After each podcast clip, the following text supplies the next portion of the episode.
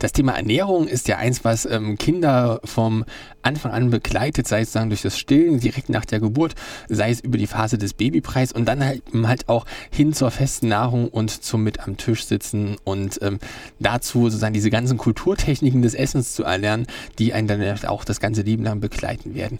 Doch wie gelingt so ein Einstieg ins äh, Essen? Wie gelingt ein Einstieg in die Ernährung von Kindern. Ich freue mich sehr darüber, mit Monika Kremer reden zu können vom Gesund ins Leben äh, und also eine Internetseite ist das vom Netzwerk Junge Familie und ähm, mit ihr darüber reden zu können, wie denn dieser Übergang funktionieren kann und auch darüber, was denn gesund ins Leben ist. Hallo Frau Kremer. Hallo Herr Bartel. Ähm, Vielleicht ähm, fangen wir mal ganz kurz mit Gesund ins Leben an. Ich habe gerade schon gesagt, das ist eine Internetseite. Vielleicht können Sie die ganz, ganz kurz vorstellen mal.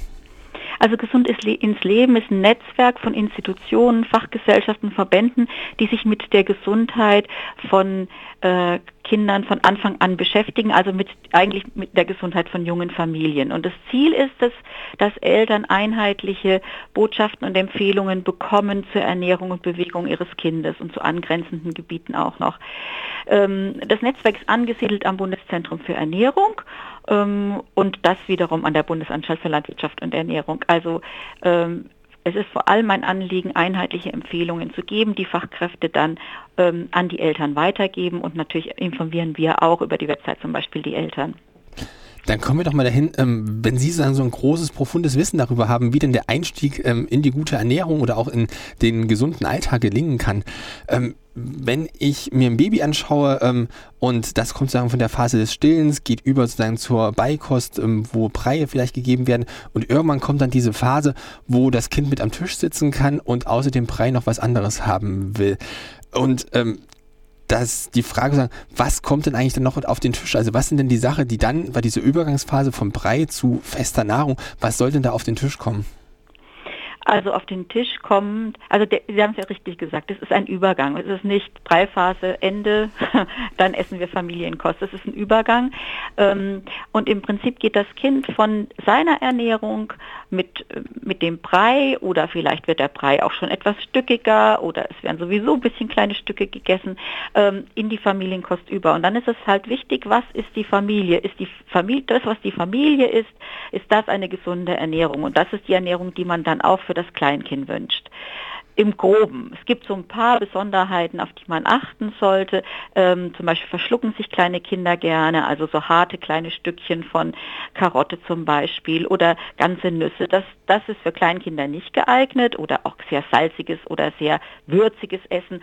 Aber im Großen und Ganzen ist das, was die Familie isst, auch für das Kleinkind geeignet und wünschenswert, damit die gesunde Ernährung bleibt, ähm, ist natürlich, dass die Familie sich ausgewogen ernährt.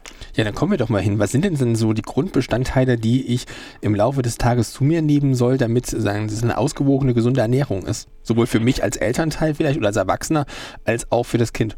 Mm, also ähm, wenn Sie so eine, so eine äh, Verteilung sich vorstellen, dann würde man sagen, also reichlich Gemüse, Obst, Vollkorn. Das würde dann schon beim Frühstück anfangen, also zum Beispiel ein Obst zum Frühstück. Wenn Sie ein herzhafter Frühstücker wären, käme zum Beispiel ein bisschen Rohkost zum Frühstück. Das wäre für kleine Kinder, aber müsste das fein gerieben sein, weil die harten Stückchen könnten sie sich ja dran verschlucken zum Beispiel. Ähm, bei der Mittagsmahlzeit heißt es einfach eine große Portion Gemüse oder Salat für den Erwachsenen. Ähm, und beim Abendessen auch so. Also diese frische Komponente eigentlich reichlich. Und wenn Sie was aus der Getreideecke nehmen, am besten Vollkorn. So, das wäre für Kind und Eltern eigentlich ähnlich. Und ähnlich ist auch das Zweite, dass es bei den tierischen Lebensmitteln, also sowas wie Fisch und Fleisch und Eier und äh, Milch und äh, Käse, eher mäßig sein soll. Also im Verhältnis zu, den, zu dem, was man reichlich isst. Und wenig sollte es halt natürlich sein von Süßigkeiten, von sehr fetten Sachen, und das ist schon so eine Re Grundregel. Wenn man die bei allen Mahlzeiten so im Kopf hat, kann man schon eine ganz ausgewogene Ernährung bauen. Was sind denn dann die, die Sachen, wo man bei Kindern vielleicht schon noch sagen sollte, da wartet man lieber vielleicht noch ein bisschen. Sie haben gerade gesagt, salzig und Nüsse. Ja, also salzig, sehr gewürzt, also scharfes äh, wartet man. Ähm, und ansonsten ist wirklich dieses alles, was man leicht verschlucken kann. Also das sind kleine harte Weintrauben, es sind äh, Rohkoststückchen, es sind vielleicht auch große Fleischstückchen, es sind ganze Nüsse. Ähm, all das wäre man vorsichtig. Ähm, und vorsichtig ist man auch im Kleinkindalter noch mit so rohen Produkten, also sowas wie Carpaccio oder Sushi. ähm, diese, diese rohen tierischen Produkte würde man auch noch nicht verfüttern im Kleinkindalter. Ähm, wenn ich. Oder nicht verfüttern, das Kind, also man nicht anbieten, weil die kleinen Kinder fangen ja schon an, selber natürlich sich zu essen. Ja, und dann geht der Griff zum Teller und dann haben sie das im Mund drin. ähm, jetzt ist für viele Leute, vielleicht auch für ähm, Eltern, die sagen, neue Eltern geworden sind, ja, das ist ja schon auch eine Umstellung auf den Teller vielleicht, weil bisher ist man vielleicht auch eher so herzhaft essen gegangen und ähm, auch eher gewürzt. Wie ähm, ist es denn dann, dieser Übergang auch für die Eltern, sind dieses ähm, erstmal nicht so salzig essen, wie kriegt man das denn hin, dann die eigenen Essgewohnheiten umzustellen oder vielleicht auch irgendwann das Kind daran zu gewöhnen? Also wenn die Eltern an, also von der Verteilung anders gegessen haben, was ich jetzt gesagt habe, diese viel, viel Gemüse, viel Vollkorn, ähm, weniger Fleisch, da sind die Eltern natürlich gefordert, sich selber umzustellen. Wenn man selbst kocht, ist das mit dem Salz eigentlich gar kein Problem, weil man kann immer nachsalzen. Also man würde erst äh, ein Gericht kochen und ohne Salz und hinterher salzen und dem Kind vorher abgeben. Das ist eigentlich kein Problem. Jetzt wenn man ein ähm, ein scharfes Gericht essen würde, da müsste man dann wirklich ähm, das Gemüse vielleicht extra kochen für das Kind. Aber ich würde dann eher empfehlen, kind, Gerichte zu kochen, die das Kind mitessen kann und sich selber nachzuwirken. Ähm, Sie haben auch gesagt zum Beispiel, dass Nüsse nicht so günstig sein, weil man sich daran verschlucken kann. Nun gibt es vielleicht ja. noch das ein oder andere Lebensmittel, was trotzdem ganz wichtige Inhaltsstoffe auch hat, ähm, die man gerne haben will. Kann man solche Sachen dann in kleinerer Form oder gemahlen in die Sachen mit ins Essen mit ja. einbringen? Oder ist es das so, dass man da sagt, so, hm, das sind schon andere Inhaltsstoffe einfach drin, die problematisch sind? Oder geht es wirklich bloß um das Verschlucken? Es geht nur um das Verschlucken. Es geht nur um das Verschlucken in dem Fall und äh, also gemahlene Nüsse in, im Müsli zum Beispiel sind überhaupt kein Problem. Also eine feingeriebene Rohkost ist auch kein Problem. Es sind diese kleinen harten Stücke, ähm, an denen sich das Kind gut, äh, also leicht verschlucken kann. Also Erdnüsschen, die irgendwie auf dem Wohnzimmertisch stehen, de, wo das Kleinkind rankommt, das ist nicht geeignet. Also da sollte man wegräumen.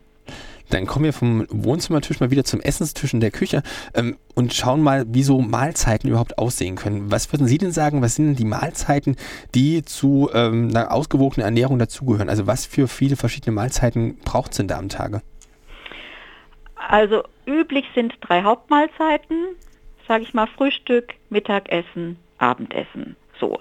Und dazwischen gibt es kleine Zwischenmahlzeiten, also eine kleinere Mahlzeit und das ist auch wichtig, dass es so eine regelmäßige Energiezufuhr gibt, sage ich mal, an jeden, also alle zwei, drei Stunden, dass es eine Mahlzeit gibt und damit ist man dann gut versorgt, wenn die Mahlzeiten gut zusammengestellt sind wenn alle zwei, drei Stunden was gegeben werden kann, mhm. wie ist es dann, wenn das Kind sagt, ach ja, ich bin gerade auf dem Spielplatz, aber ich hätte gerade gerne irgendwie auch was zu essen und dann auf dem Weg nach Hause hat es schon wieder so ein bisschen Hunger. Ist so ein permanentes, leichtes Essen vielleicht sogar ähm, einfacher für das Kind, weil der Magen permanent so leicht arbeitet? Ähm, es ist eher das Gegenteil der Fall. Ein Kind sollte lernen, dass es Zeiten zum Essen gibt und Zeiten zum Spielen und Zeiten, in denen man unterwegs ist. Also dass der Magen nicht ständig Nachschub bekommt, sondern dass man wirklich ähm, unterbricht zwischen Essen und Nicht-Essen, dass sich Hunger entwickeln kann, dass der Körper verdauen kann. Also, also einen Rhythmus, dass das Kind so einen Essensrhythmus kennengelernt. Das hat es im Kleinkindalter auch, also am Anfang am Säugling, die trinken häufig äh, natürlich an der Mutterbrust, da gibt es ganz viele kleine Mahlzeiten, aber in der Regel reguliert sich das dann ein und im Kleinkindalter und dann auch später, wenn die Kinder in die Kita gehen, haben sie ja auch einen Essrhythmus von Frühstück und Pause und Mittagessen und Nachmittagsmahlzeit und Abendessen. Und dazwischen wird nicht gegessen in der Regel nicht gegessen. Ausnahmen gibt es immer. Also schaue ich dann, dass ich auf drei Hauptmahlzeiten, vielleicht noch so kleinere äh, Zwischenmahlzeiten komme und dann dazwischen das Kind auch einfach mal ähm, sozusagen jetzt nicht hungern lasse, aber so schon dafür sorge, dass der Magen auch einfach mal arbeiten kann und ähm, nicht irgendwie permanent mit kleinen Süßigkeiten vollgestopft wird. Und ja. dann bin ich irgendwann wieder am Essenstisch angekommen und ähm, frage mich vielleicht so ein bisschen, wie lernt mein Kleinkind denn überhaupt eigentlich richtig essen? Wie lernt es richtig essen mit mir am Tisch? Das, ähm, wie funktioniert das so, dass das Kind lernt, ähm, genau, halt irgendwie so mit den Händen, mit Messer und Gabel wahrscheinlich, wahrscheinlich auch nicht, äh, zu essen und was es sich halt auch nimmt und worauf es Lust und Laune zu essen hat? Also ein Kind lernt durch ein freundliches Gegenüber, würde ich sagen. Ein Kind lernt mit Ihnen am Tisch als Vorbild. Ähm, ja, das ist das Wichtigste. Was Sie machen, schaut sich das Kind ab und von Ihnen lernt es. Wenn, also das heißt, wenn ich am Abendbrottisch mir ähm, Stullen schmiere, dann ist das sozusagen für das Kind irgendwas, was es auch gern machen will, was es dann auch essen will. Ja, ähm, wahrscheinlich. aber ähm, das Kind hat ja schon irgendwie auch noch so einen, einen eigenen Willen manchmal. Zumindest kommt, bekommt man so den Eindruck. Ähm, und es gibt Kinder, die jetzt zum Beispiel dann auch einfach sagen, ich mag aber eigentlich jetzt die dritte Woche hintereinander eigentlich bloß Nudeln essen und ich mag jetzt nicht ähm, sozusagen das Vollkornbrot, das Obst, das Gemüse und ähnliches. Ähm, wie geht man denn mit solchen Situationen dann um? Ist da schon irgendwie was schiefgelaufen oder denkt man sich dann so, ja, das ähm, kriegt sich auch wieder ein? Also in der Regel kriegt sich das wieder ein, wenn Eltern bei ihrem Kurs bleiben. Ähm, natürlich gibt es immer wieder mal Phasen, wo das Kind vielleicht wählerisch ist und die Auswahl an Gemüse sehr eingeschränkt wird und es ist vielleicht dann nur noch die Tomatensoße. Aber wenn Eltern, für Eltern es normal ist, dass in ihrer Ernährung und damit in der Familienernährung, dass es immer wieder Gemüse gibt und auch verschiedene Gemüse gibt und da dranbleiben und es immer wieder anbieten, ähm, ohne das Kind zu zwingen, das zu essen, wird irgendwann das Kind auch wieder von dieser Einseitigkeit zurückkehren, ähm, in der Regel. Sie haben gerade das Wort zwingen gebraucht. Ähm, jetzt ist es ja schon so, dass ich mir als ähm, Eltern oder als jemand, der auf das Kind aufpasst, ja schon auch Gedanken mache, dass das Kind ja auch gut versorgt werden muss. Mhm. Ähm, wie mache ich das denn, wenn ich mir denke, okay, aber so ein bisschen was von dem Obst sollst du jetzt vielleicht noch essen, ein bisschen was von dem kleingeschnittenen Gemüse. Wie kriege ich denn das Kind dazu, das gerne zu essen? Das haben Sie gerade schon versucht, so mit diesem, ähm, ja, ein bisschen Geduld haben und vorleben. Aber gibt es denn auch so Möglichkeiten, das Kind dazu ähm, zu überreden oder auszutricksen? Also austricksen und überreden, ähm, das wollen sie als Erwachsener nicht und das sollte man dem kleinen Kind auch nicht antun.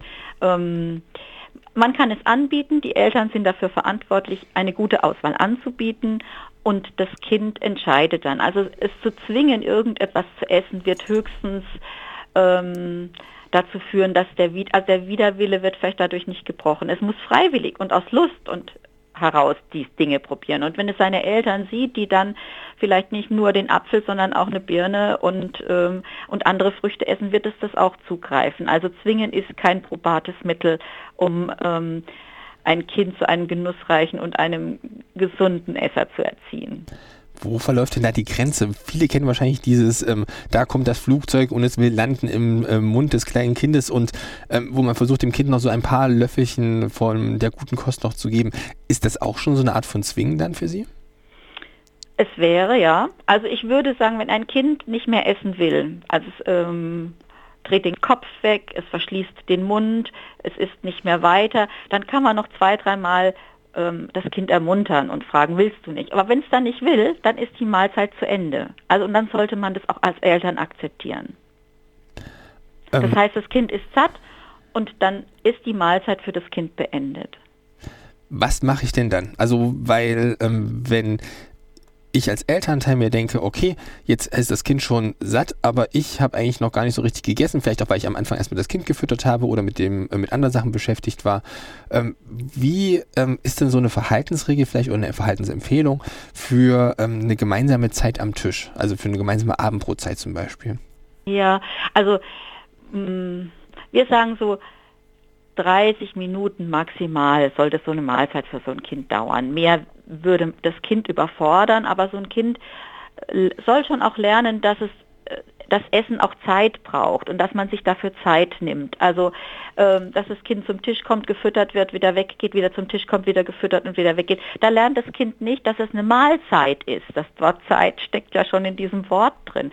Also das Kind sollte schon mit am Tisch sitzen. Ähm, sich selber nehmen, die fangen ja dann an, auch selber zu essen, auch wenn sie mit den Händen essen, sie schon auch da bestärken, dass sie Teil an dieser Tischgemeinschaft sind.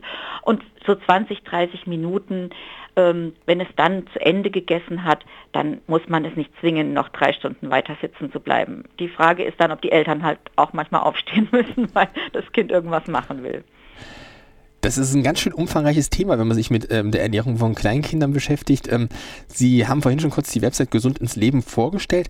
Was für Angebote haben Sie denn auf der Website, wo Leute sich vielleicht mal belesen können? Also es gibt einen ganzen Kanal, der heißt für Familien. Da finden Sie viele Informationen für Säuglinge, für die Beikost, für ähm, Kleinkinder und es gibt Broschüren für Eltern, die kann man sich bestellen, die sind kostenlos, die fassen nochmal das Wichtigste zusammen. Ähm, ja, das sind die Angebote für Familien, die das Netzwerk bietet. Wie ist das denn, wenn ich ähm, sagen, in der Tat irgendwie mich da vielleicht erstmal belesen habe und dann irgendwann feststelle, dass mein Kind schon, ähm, sagen, schon schwieriger ist und irgendwie vielleicht auch einfach nicht mit der Vorbildwirkung allein funktioniert, sondern ähm, ich auch irgendwie ganz einfach vielleicht an meine Grenzen komme und einfach nicht mehr weiter weiß. Gibt es denn auch professionelle Hilfsmittel oder professionelle Netzwerke, auf die ich dann zurückgreifen kann und wo ich mir Hilfe holen kann? Also wenn Sie wirklich das Gefühl haben, sind nur noch Machtkämpfe am Tisch ähm, und das Kind ist über, über eine längere Zeit ganz schlecht. Und äh, Sie denken, es ist zu blass, dann wäre der erste Ansprechpartner Ihr Kinder- und Jugendarzt oder die Ärztin, äh, um ab abzuklären, ist das Kind gut versorgt, wie entwickelt es sich. Und ähm, wenn Sie das Gefühl haben, diese Mahlzeitensituationen werden sehr problematisch und belasten Sie sehr, dann würde ich empfehlen, zu einer Ernährungsberaterin zu gehen, die sich darauf spezialisiert hat. Sie finden auch Adressen auf der Webseite von Verbänden, da kann man mal schauen, ob eine in der Nähe ist und dann mit ihr den individuellen Fall durchsprechen und schauen, dass man da eine Lösung findet. Das ist dann die Variante, wenn ähm, am Tisch schon nicht mehr so viel geht. Wenn einfach nur so Fragen da sind und man sich ein bisschen belesen will, dann sei die Seite www.gesund-ins-leben.de ans Herz gelegt. Und genau. ich freue mich gerade sehr, mit Monika Kremer gesprochen zu haben von Gesund ins Leben vom Netzwerk Junge Familie. Vielen Dank, Frau Kremer. Dankeschön.